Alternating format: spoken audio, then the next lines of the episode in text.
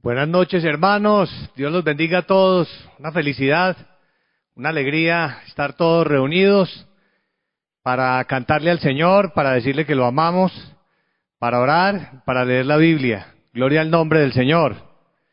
Y también eh, muy felices de ver la, la manera como el Señor bendice a los hermanos. Me comentaba en estos días un hermano de la iglesia que Dios eh, lo bendijo porque le había prometido que estarían dándole un reconocimiento muy grande y él se presentó a una convocatoria que se hizo por la NASA en los Estados Unidos para un proyecto de investigación y que él eh, dirigió este proyecto en, en su universidad.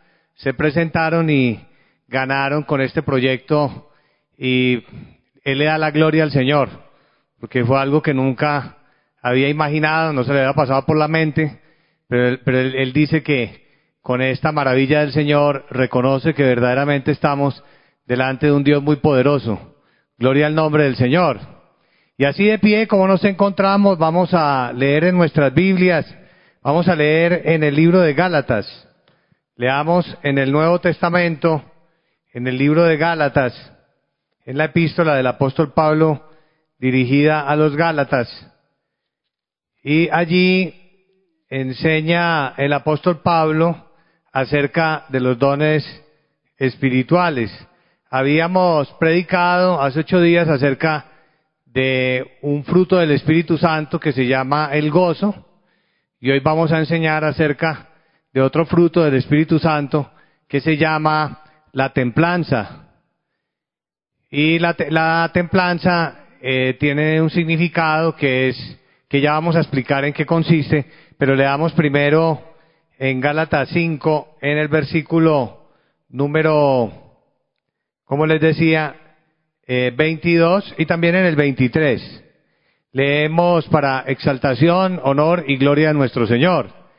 Dice el versículo 22, más el fruto del Espíritu es amor, ese es un fruto, el otro es gozo, que fue el que predicamos, hace ocho días, paz es otro fruto, paciencia otro, benignidad otro fruto, bondad y fe, mansedumbre, templanza. Contra tales cosas no hay ley. Amén. Pueden tomar asiento. Una alegría poder eh, meditar y compartir con ustedes, con quienes eh, llevan ya un tiempo en la iglesia y quienes son recientes, se están uniendo a las transmisiones. Promesa del Espíritu Santo, que estaría cada día dando a conocer su palabra. Y en esta noche, aquí en Colombia, queremos compartir con ustedes esta enseñanza acerca de la templanza, que es un fruto del Espíritu Santo. Los frutos del Espíritu Santo son una bendición muy grande que Dios nos da, eh, porque todos sabemos que nosotros debemos dar frutos para el Señor. Y dentro de esos frutos, los que leímos, aparece el gozo, aparece también la mansedumbre. Nuestra hermana María Luisa nos predicó hace un tiempo acerca de la mansedumbre. Y también hay otro fruto que es el de la templanza, como acabamos de leer. ¿Qué significa la templanza? La templanza significa, tiene varios significados. En la Biblia significa dominio propio, significa sobriedad, significa moderación, significa dominar y controlar nuestros instintos y no dejarnos eh, llevar o mandar, dominar por nuestros instintos o por nuestras tendencias, eh, nuestra carne, nuestras debilidades o pecados, desde ese contexto, debilidad como pecado, pero la, el, la palabra debilidad tiene más, más significados. Y por eso es tan importante eh, que tengamos en cuenta este fruto del Espíritu llamado la templanza, o el dominio propio, o, o el control que tenemos sobre las situaciones que nos suceden en la vida o que acontecen y muchas de ellas eh, movidas por nuestro enemigo, por el maligno, por el diablo, para que nosotros eh, cometamos errores, para que nosotros caigamos en las trampas del maligno, para que perdamos bendiciones. Bien nos decía el Espíritu Santo hace poco en profecía general que el maligno estaba maquinando y planeando colocarnos trampas para que nosotros caigamos, para que nosotros eh, le fallemos al Señor, para que perdamos la libertad espiritual, que significa que no podamos tener la alegría, el gozo, que no podamos tener la facilidad para alabar a Dios o la facilidad para orar, porque perdemos esa comunión con el Señor por nuestros propios errores, y que el maligno también quería que perdiéramos muchas bendiciones y que perdiéramos, imagínense eso, la salvación. De modo que nosotros debemos estar atentos, debemos velar y debemos poner en práctica esta enseñanza de la templanza para enfrentar al maligno y para eh, no caer en lo que Él quiere que es que perdamos las bendiciones delante del Señor. Vamos a leer en la Biblia eh, la enseñanza de Segunda de Pedro acerca de este mismo tema. Ya en Segunda de Pedro se enseña que la templanza tiene que ver con el dominio propio. Solo hay un versículo en la Biblia, en principio, que habla de la templanza. De resto son versículos que hablan del dominio propio, que hablan de la sobriedad, que hablan de la prudencia y así nos aproximamos y entendemos el significado de este hermoso fruto del Espíritu Santo.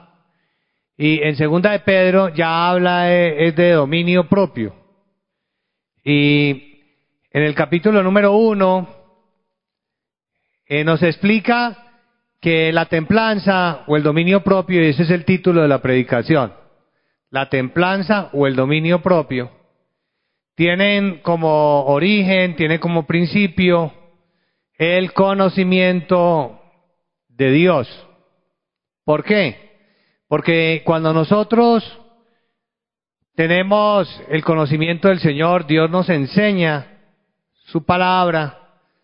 Cuando Dios, por ejemplo, nos permite conocer su doctrina, nosotros eh, vamos a experimentar algo muy hermoso, que es el control de Dios en nuestra vida. Y ya después de que Dios controla nuestra vida con el conocimiento que nos da, con la doctrina, viene una gran transformación en nuestro ser y nosotros producimos, también abrimos nuestro corazón, nos esforzamos y producimos en nuestra vida ese fruto maravilloso que es el fruto de la templanza o del dominio propio, porque nosotros ya comenzamos también a ejercer otro control. Así como hay un control de Dios sobre nosotros y un dominio para bien, para nuestra felicidad y plenitud y nuestra salvación, también nosotros ejercemos un control sobre nuestros instintos, sobre nuestras tendencias que hay en nosotros, que muchas veces vienen de los genes, que vienen del, contexto donde vivimos, y que esas tendencias están ahí tratando de doblegarnos y de imponernos, que nosotros actuemos instintivamente y nos dejemos llevar y dominar por las circunstancias que llegan a nuestra vida, pero en esos instantes nosotros, por el conocimiento que tenemos, vamos a decir, no, no me voy a dejar llevar por, eh, eh, por ejemplo, el, la ira para ofender a alguien o en este caso no me voy a precipitar a tomar una decisión. O voy a esperar y a confiar en el Señor, en sus promesas. O voy a esperar a que el Espíritu Santo me hable más claramente, me ordene a tomar alguna decisión, me enseñe. Me voy a dejar guiar por el conocimiento, me voy a dejar guiar por lo que el Espíritu Santo me hable o por la enseñanza que reciba o por la misma lectura de la Biblia. Y comienzan las personas a llenarse tanto de ese conocimiento y comienzan a ser enseñadas por Dios que Dios ejerce ya un control en ellos y ellos a su vez ejercen un control en sus instintos y en sus tendencias.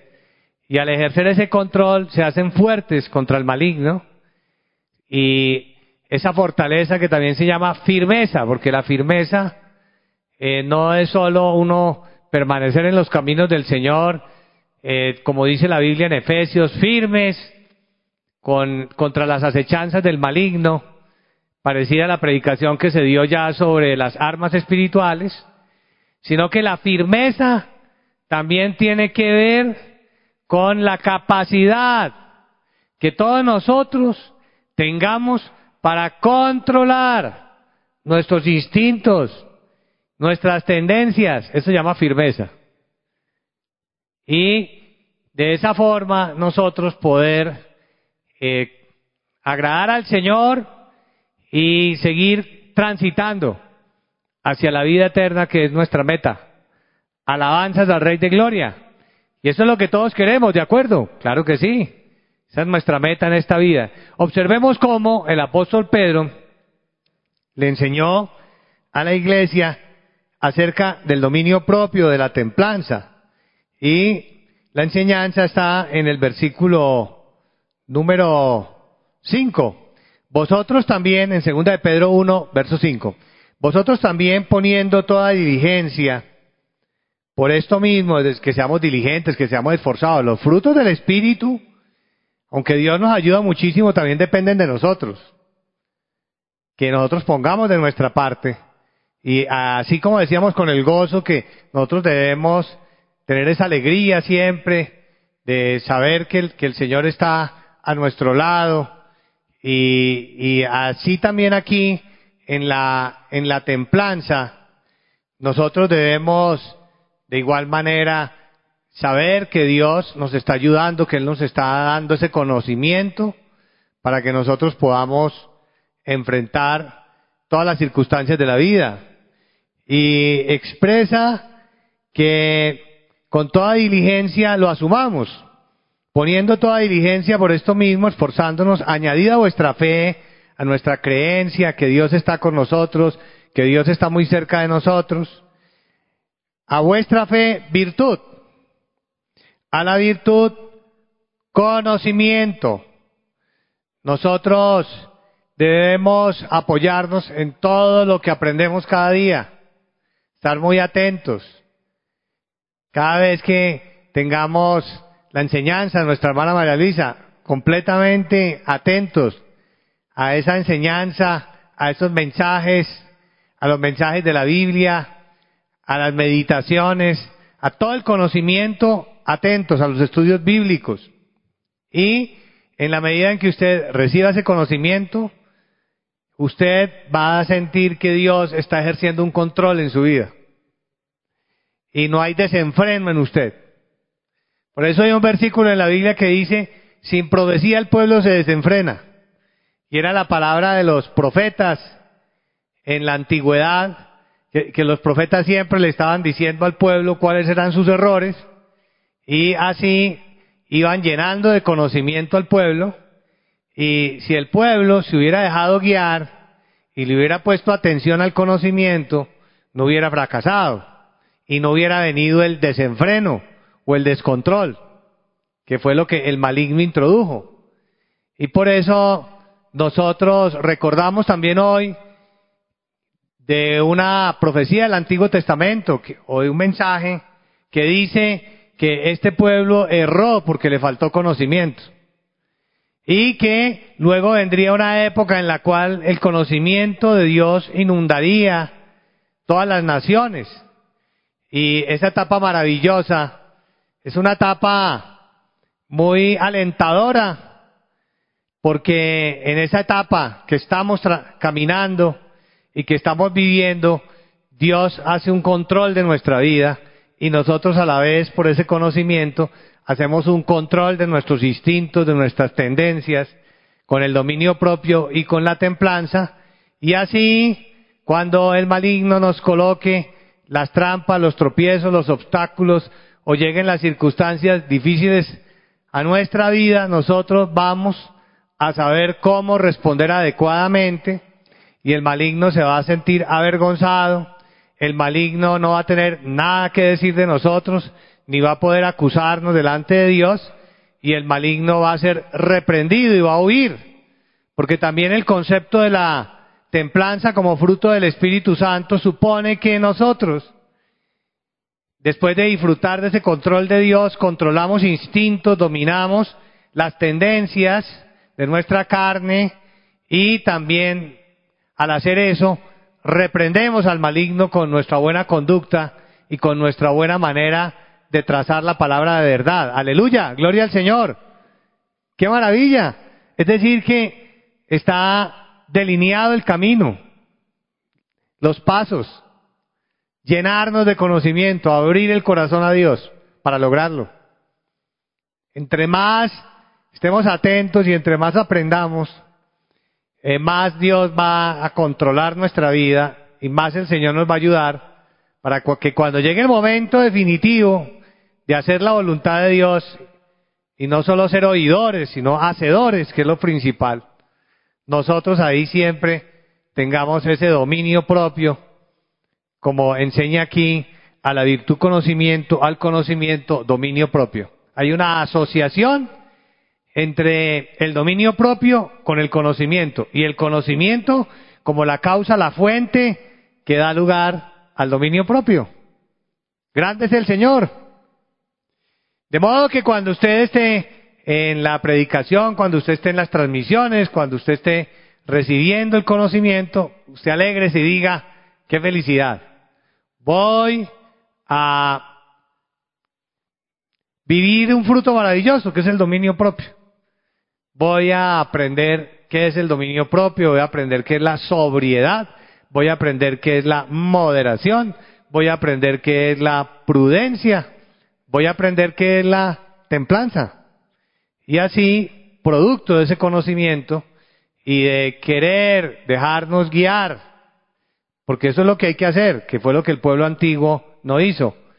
Pero este pueblo de hoy, en el Evangelio, esta iglesia que ama y valora al Señor y abre su corazón para Dios, está lista para dejarse guiar por el Señor y por el conocimiento y para vivir este bellísimo fruto del Espíritu llamado templanza o dominio propio. Grande es el Señor. Quienes bendicen y alaban al Creador, a nuestro Dios que nos pide que hagamos, que demos frutos que tengamos vida espiritual, pero que nos da la salida y nos muestra cómo lograrlo. Ya sabemos cómo, con el conocimiento lo vamos a lograr. Por eso dice verso 6, al conocimiento, dominio propio. Al dominio propio, paciencia, que es eh, otra gran bendición, otro fruto del Espíritu, la, la paciencia. Vamos a leer ahora en, leamos en el libro de Tito, Libro de Tito, después de Timoteo, vamos a leer en la epístola a Tito, en el capítulo 2. Veamos cómo el apóstol Pablo le enseñaba a los ancianos de la iglesia que los ancianos no eran por edad, sino que los ancianos eran por madurez espiritual y los ancianos eran por conocimiento, que tenían doctrina. Y el apóstol Pablo lo llamaba ancianos. Y además por experiencias, porque Dios nos da muchas experiencias con el paso de los años y ese conocimiento, junto con las experiencias, nos convierten en ancianos y al tener esa madurez y ese conocimiento espiritual hay un control de Dios, un control de nosotros hacia nuestras tendencias e instintos y de esa forma un control de las situaciones cuando el maligno nos tienta, cuando el maligno nos coloca tropiezos, circunstancias difíciles en la vida y así nosotros agradamos al Señor y así nosotros actuamos con prudencia. Y aquí el apóstol Pablo le enfatiza muchísimo a Tito la importancia de ser sobrios, que significa la sobriedad lo mismo, eh, dominio propio, moderación, templanza y también la importancia de ser prudentes e incluso a los jóvenes les dice también que sean muy prudentes. Y ese es un mensaje muy bonito porque realmente cuando meditamos en la templanza y meditamos en la prudencia, la prudencia aconseja que nosotros no podemos cambiar nuestra manera de vivir en ningún instante de la vida, sino que si nosotros somos realmente moderados y si tenemos la templanza, nosotros siempre debemos comportarnos igual, así, en cualquier momento de nuestra vida, de jóvenes, de adultos, nuestra vida espiritual tiene que ser constante y continua de frutos delante del Señor y en la templanza, en la firmeza, para no fallarle al Señor.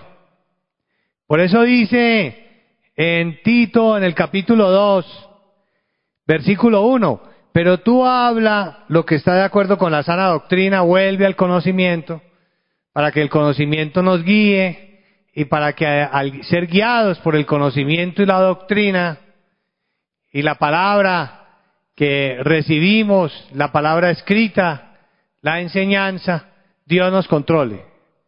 Y nosotros también podamos controlarnos. Y expresa en el versículo 2 que los ancianos sean sobrios. Ahí está la palabra. Habla de los ancianos, que repito son ancianos porque leen mucho la Biblia, porque aprenden la doctrina, porque están atentos todo el tiempo y valoran muchísimo la enseñanza y la practican. Eso les ayuda para que sean sobrios. Dice que los ancianos sean sobrios, serios, prudentes, prudentes, es decir, que la persona eh, sepa cómo comportarse según cada circunstancia, según cada momento que viva, según la trampa o la tentación o el momento difícil que el maligno traiga a su vida, sanos en la fe, en el amor, en la paciencia. Lo mismo enseña en el versículo 6, exhorta a sí a los jóvenes a que sean prudentes de lo que hablamos ahora, que ese es el mejor consejo, que también la prudencia nos acompañe toda la vida, en la juventud y en la adultez. Nada puede cambiar. Nuestro comportamiento espiritual fructífero delante del Señor tiene que ser el mismo en todos los momentos de nuestra existencia. Vamos a leer en Proverbios, en el capítulo 16, un ejemplo de cómo practicar la templanza, cómo poner en práctica la, la templanza en nuestra vida. Después del libro de Salmos viene el libro de Proverbios y leamos en el capítulo 16.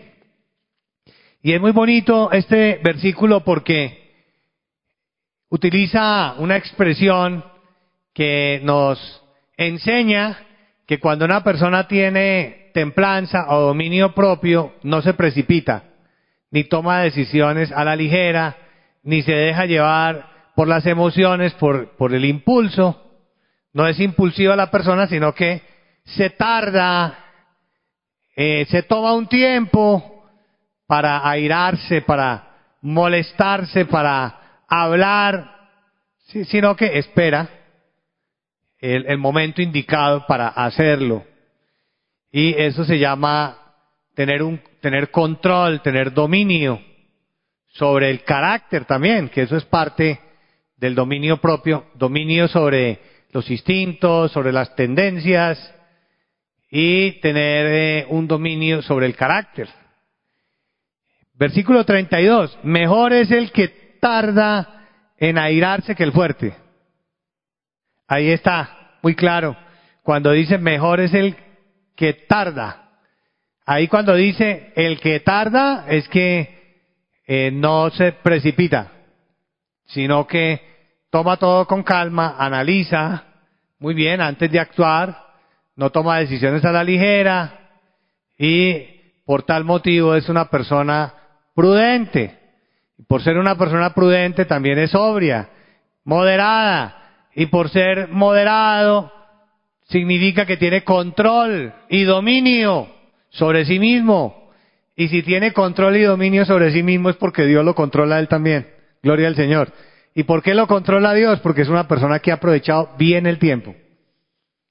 Que le pone atención a la enseñanza, que se concentra, que la practica, que lee en la Biblia, que está atento, que le pregunta a Dios para que le enseñe. Y por eso esa persona tiene esa manera de comportarse. Por eso dice la Biblia también que es mejor que el fuerte. Puede que no sea tan fuerte, pero es mejor que el fuerte, el que se, es tardo para irarse y que controla su, su carácter y también el que se enseñorea de su espíritu. Qué hermoso. El que se enseñorea de su espíritu es que se hace señor de su temperamento, señor de su carácter, señor de sus instintos, señor de su tendencia, tiene un señorío, un control, un dominio, la carne no lo manda. Sus tendencias no lo mandan. Su genética no gobierna sobre él. Él es Señor sobre el pecado. Y eso también es una profecía de, desde la antigüedad, desde Génesis, que nosotros seríamos señores sobre el pecado. Y eso lo logramos con nuestro Señor Jesucristo, porque nuestro Señor Jesucristo venció al maligno, venció la muerte y venció al pecado, porque Él nunca pecó.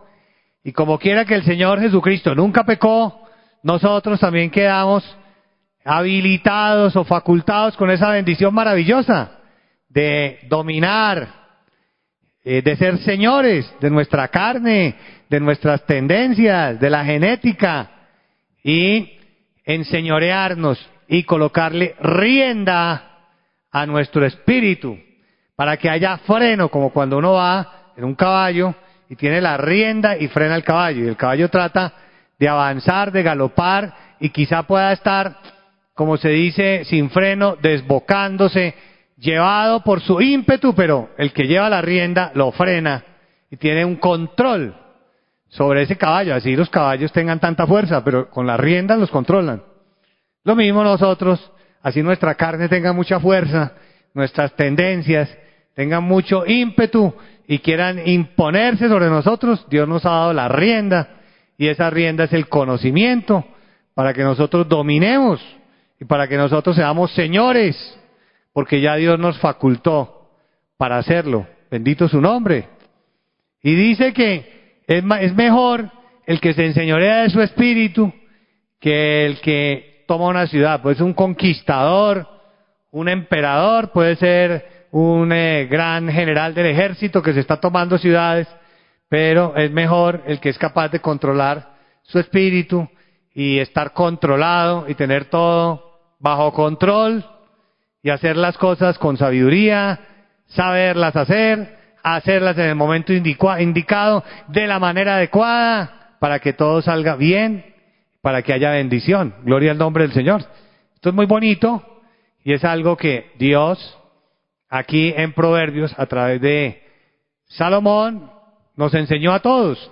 Y también en Proverbios nos relata eh, una situación en la cual eh, las personas son eh, llevadas al adulterio por la falta del conocimiento, por la falta de tener en el corazón ese conocimiento, esa doctrina, de dejarse guiar por la enseñanza, de ser obedientes al Señor y que entonces la persona es arrastrada por el pecado por la trampa del maligno de una mujer que se insinúa en el camino y le hace propuestas a esa persona que es simple. Simple, ¿por qué? Porque no acude al conocimiento, porque no tiene conocimiento, porque no ha valorado la enseñanza, porque no ha querido seguir la doctrina, a pesar de que ya todos conocemos cuáles son los mandamientos,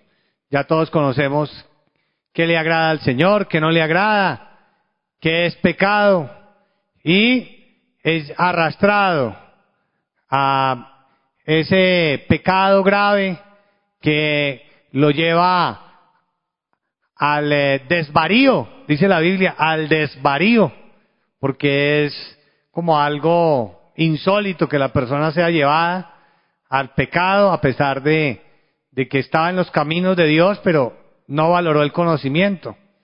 Vamos a leerlo en Proverbios, en el capítulo número 9, cómo describe de una manera tan eh, bonita, eh, tan eh, clara, con, con un ejemplo que está ahí para que todos meditemos y para que todos aprendamos. En, en Proverbios 9 dice en el versículo 1, la sabiduría edificó su casa. ¿Quién es la sabiduría? El Señor Jesucristo.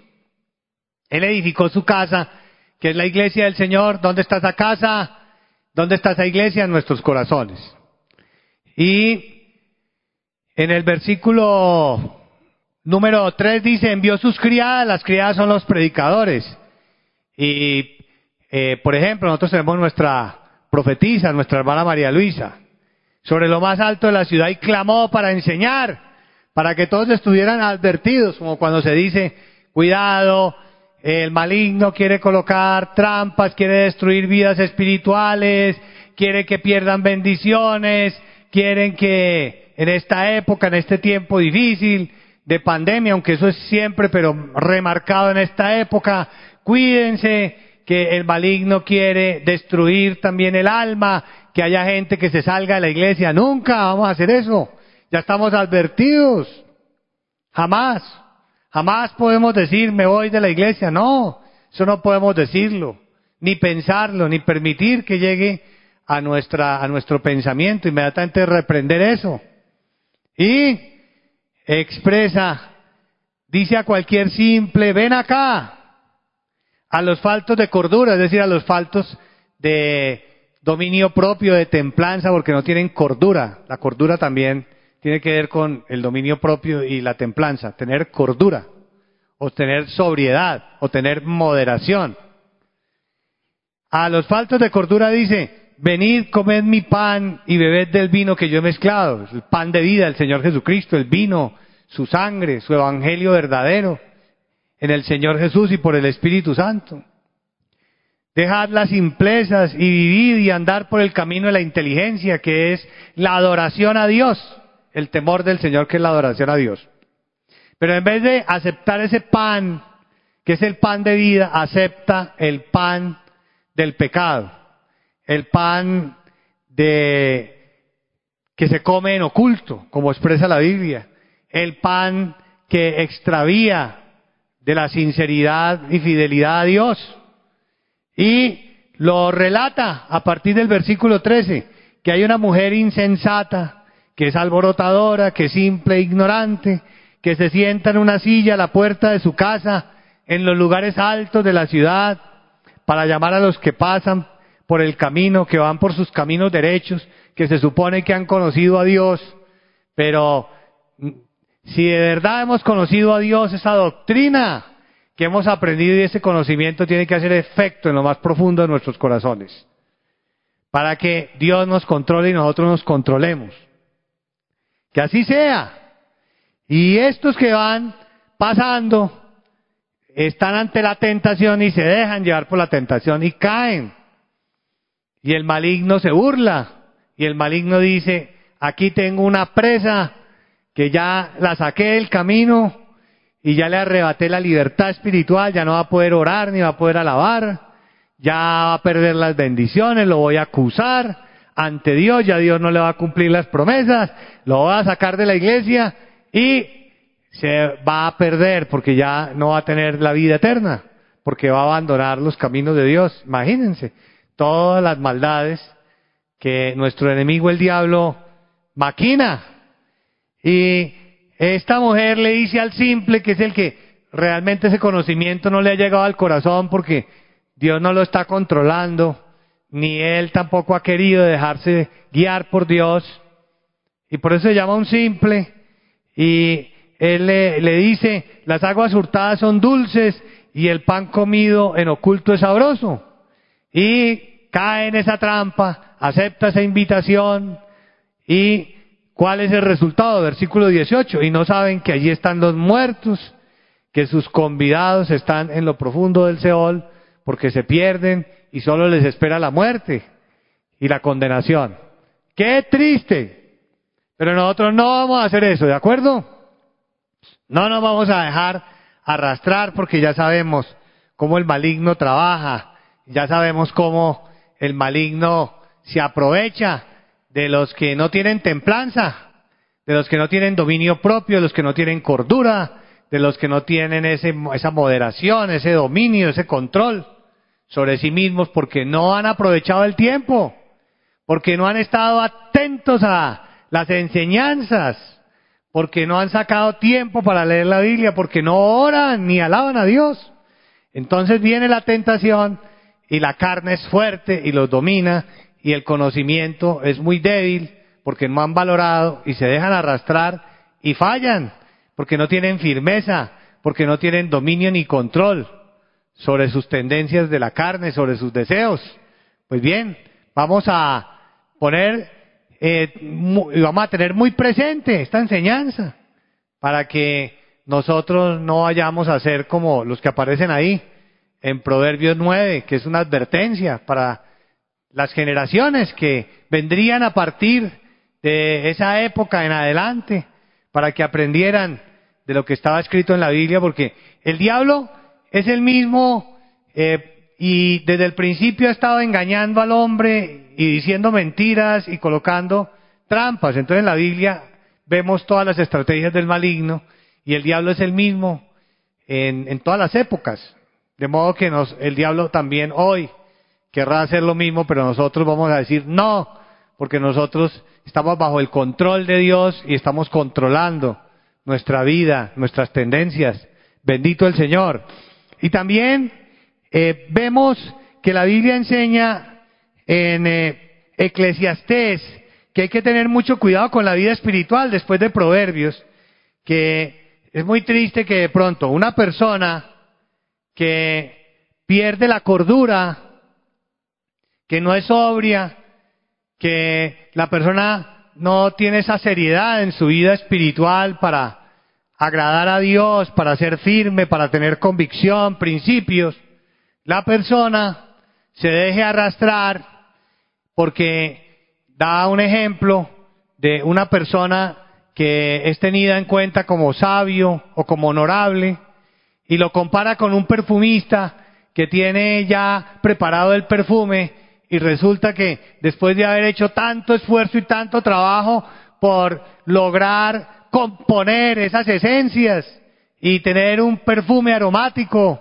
eh, delicioso, resulta ser que una mosca le cae en el perfume y le estropea, le daña y le cambia y le quita toda la esencia y todo ese olor y sabor que tenía ese perfume por haber cometido una pequeña, dice la Biblia, una pequeña locura Así es como cuando a un perfumista le cae una mosca en el perfume. ¡Qué tristeza! Y es por haber cometido una pequeña locura. Esto nos sirve para aprender. Nos sirve para aprender que la templanza y el dominio propio nos ayudan para que no cometamos locuras, para que no actuemos alocadamente y para que no, no, no nos dejemos llevar ni por una pequeña locura, sino que siempre estemos atentos cuidando nuestra vida espiritual. Entonces, si a usted el diablo lo está tentando con algo, usted diga, yo no voy a cometer esa locura. Si yo hago esto es porque soy como, como si me hubiera enloquecido. Es una locura. Yo no voy a hacer ninguna locura, ni una pequeñita.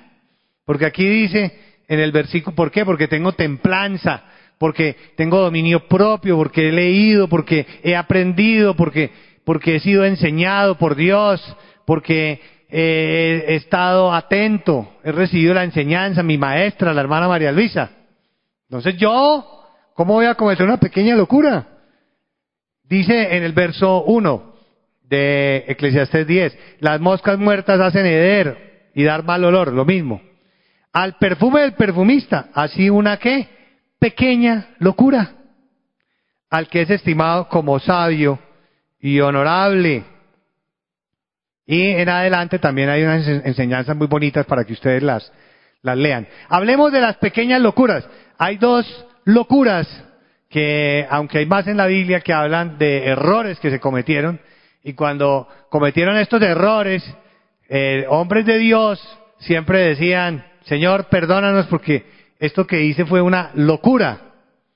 Y vamos a leer eh, primeramente en el libro de números, en el capítulo 12. Esto le pasó a María, hermana de Moisés, y Aarón, hermano de Moisés, que ellos cometieron esta locura de ponerse a criticar a Moisés. ¿Y saben cuál el problema de criticar? ¿Cuál fue el problema de criticar a Moisés? Que al ser Moisés siervo del Señor y al haber sido escogido por Dios y llamado por Dios y puesto en todas las labores que Dios le encomendó, eso se llama una murmuración, porque es una inconformidad. Y cuestionaron la vida personal de Moisés. Para el Señor eso fue una típica murmuración. Se dejaron llevar por la carne, por la tendencia, por el instinto que fue eh, hablar, hablar por hablar, por decir, por comentar y por no ser prudentes. Murmuraron. Eso no lo podemos hacer porque se pierden puntos con el Señor, muchos puntos. Y Dios nos va a castigar y vamos a perder bendición. Y eso fue lo que le sucedió a ellos, que el Señor se molestó. Ellos se pusieron a criticar a Moisés por la esposa que tenía y también eh, se pusieron a decir que ellos también tenían poder y que Dios hablaba por ellos. Entonces cometieron ahí un error muy grande ponerse a hablar por hablar, decir cosas que no deben decir, ni siquiera pensar. Y les faltó conocimiento, porque si hubieran tenido conocimiento no hubieran hecho eso. Dice en números 12, eh, María y Aarón hablaron contra Moisés a causa de la mujer cusita que había tomado. Y en el verso 2 dice, y dijeron, solamente por Moisés ha hablado Jehová, no ha hablado también por nosotros, y lo oyó Jehová. Que recordemos que el principio es que Dios nos ve y nos oye, todo, y está muy cerca de nosotros. Es el mismo Dios hoy en día, en la iglesia, el mismo Dios de la Biblia. ¿Qué sucedió? El Señor se molestó, y en el versículo 9 dice, entonces la ira de Jehová se encendió contra ellos y se fue. Y la nube se apartó, del tabernáculo, y aquí que María estaba leprosa como la nieve. Eh, vino la lepra sobre ella como castigo, y miró a Aarón a María, y aquí que estaba leprosa. Y dijo Aarón a Moisés, al ver eso, dijo, ah, Señor mío, ahí sí lo reconoce como su Señor, no pongas ahora sobre nosotros este pecado. ¿Por qué? Porque qué? Locamente hemos actuado. Entonces fíjense que cuando uno actúa así, locamente, es porque no tiene la templanza, porque no tuvo el dominio propio, porque se dejó llevar. Y eso es una locura. Y puede ser una pequeña locura, pero eso hace ver mal la vida espiritual. Por eso hay que ser constantes y la vida espiritual tiene que ser una constante de, frutos delante del Señor. Porque si usted en determinado momento de la vida se cansa de hacer el bien, en ese instante de la vida usted puede perderlo todo. Y eso está escrito en Ezequiel también. Vamos a leer otro ejemplo que está en primera de, de Samuel, en el capítulo 13.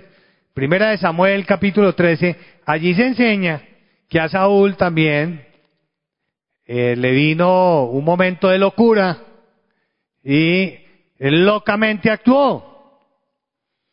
Primera de Samuel, por no tener el conocimiento ahí a la mano, por no tener la, doctrina ahí a la mano, cometió, cometió su error después de que había sido en Primera de Samuel, en el capítulo 13,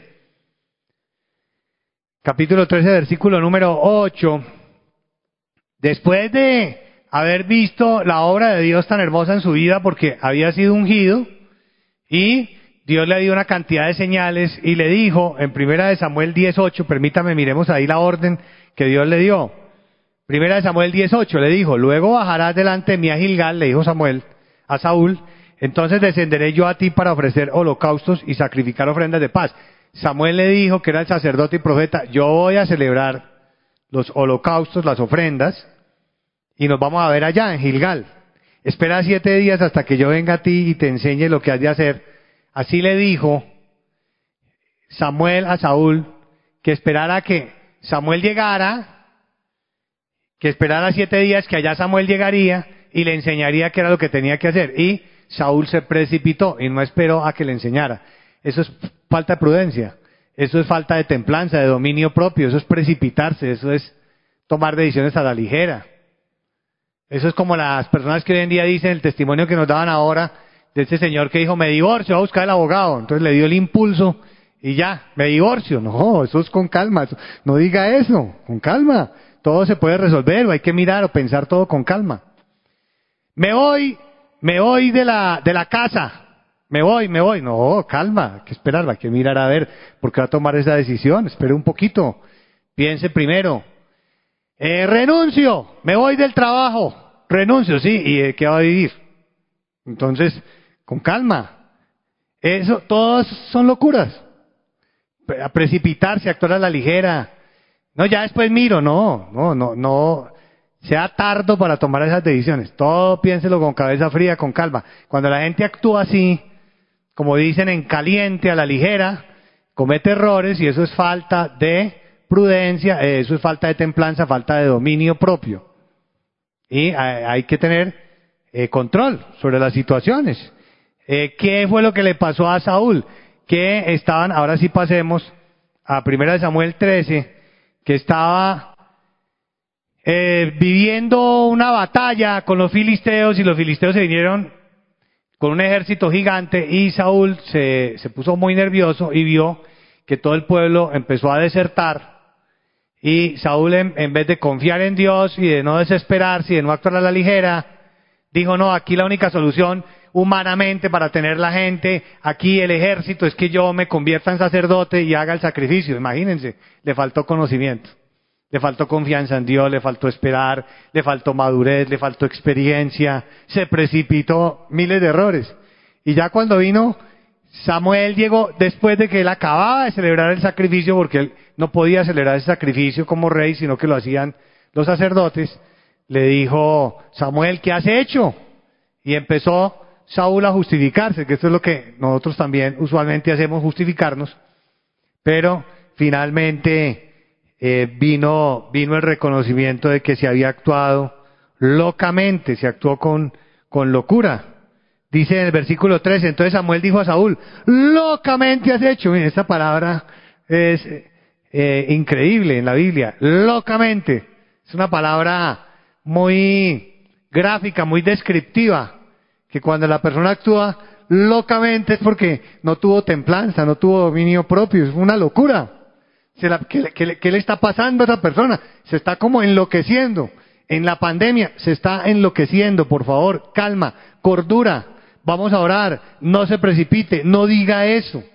Dios nos va a ayudar, las promesas están ahí. Y por cierto, gracias a Dios, eh, lo había profetizado nuestra hermana María Luisa que toda esta pandemia iba a ir cambiando y ya está cambiando. Hoy, por ejemplo, ya vemos en noticias que la Organización Mundial de la Salud dice que la pandemia está comenzando a ceder terreno, que ya no tiene la misma fuerza. Entonces, gloria a Dios. Por eso, pero Dios nos prueba un tiempo y, y nosotros oramos y nosotros ponemos conocimiento. Y mientras estamos viviendo en momentos difíciles, soportamos y resistimos las trampas del maligno, la escasez, la enfermedad. Pero Dios no nos va a desamparar ni nos va a fallar porque Él es fiel. Gloria al nombre del Señor.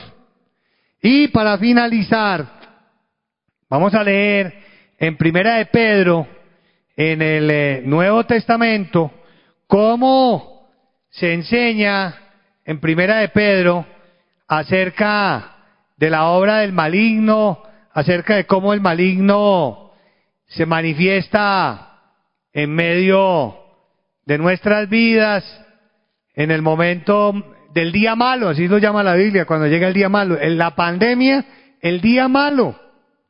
Y ahí está el maligno listo para tentarnos, pero Dios también para darnos la victoria. Me comentaba un hermano en estos días que se le enfermó el papá, la mamá, con esta enfermedad que Dios, se les enfermaron los hermanos, toda la familia, pero a todos los sacó adelante Dios. Muy lindo. Bueno, que se haga la voluntad del Señor, pero oró, confió en Dios, fue crítico, todos, todos enfermos, pero todos salieron adelante. Entonces viene el día malo, pero Dios no nos va a dejar ahí en el día malo toda la vida.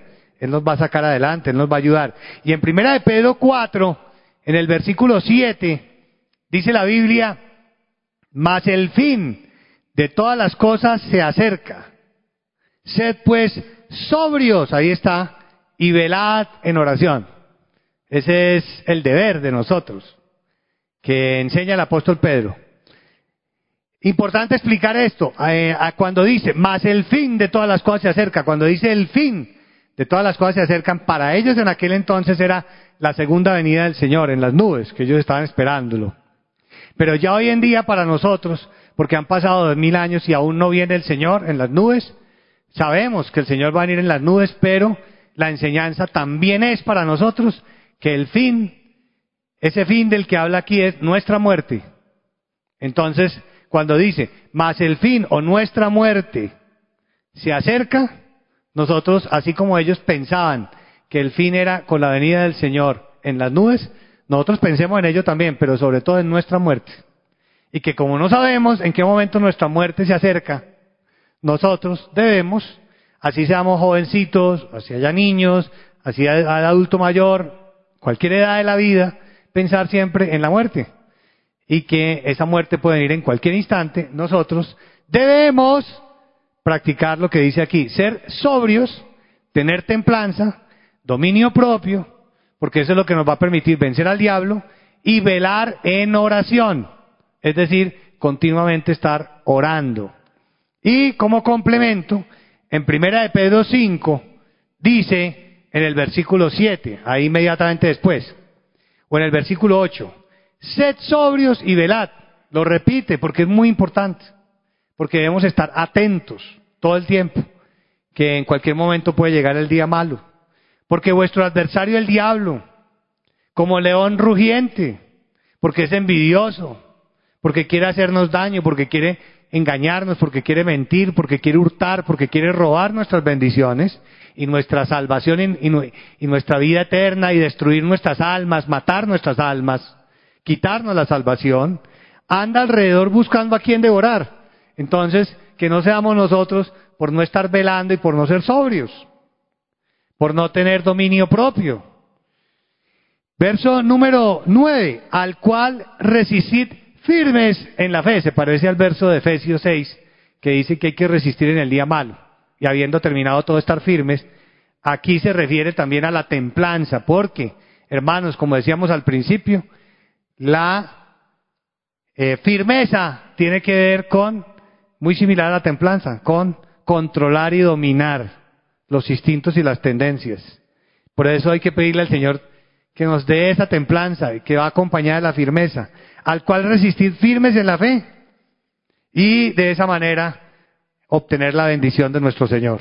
Que así sea, nuestro Dios con nosotros siempre y nuestro corazón abierto para Dios para poner en práctica su palabra. Gloria al Señor. Pongámonos de pie, vamos a orarle al Altísimo para rogarle que nos lo conceda y que además el Señor nos dé sanidades, liberaciones, nos saque adelante en esta batalla, porque con el Señor vamos a tener triunfo en todo, gloria a Dios, y que se haga su santa voluntad.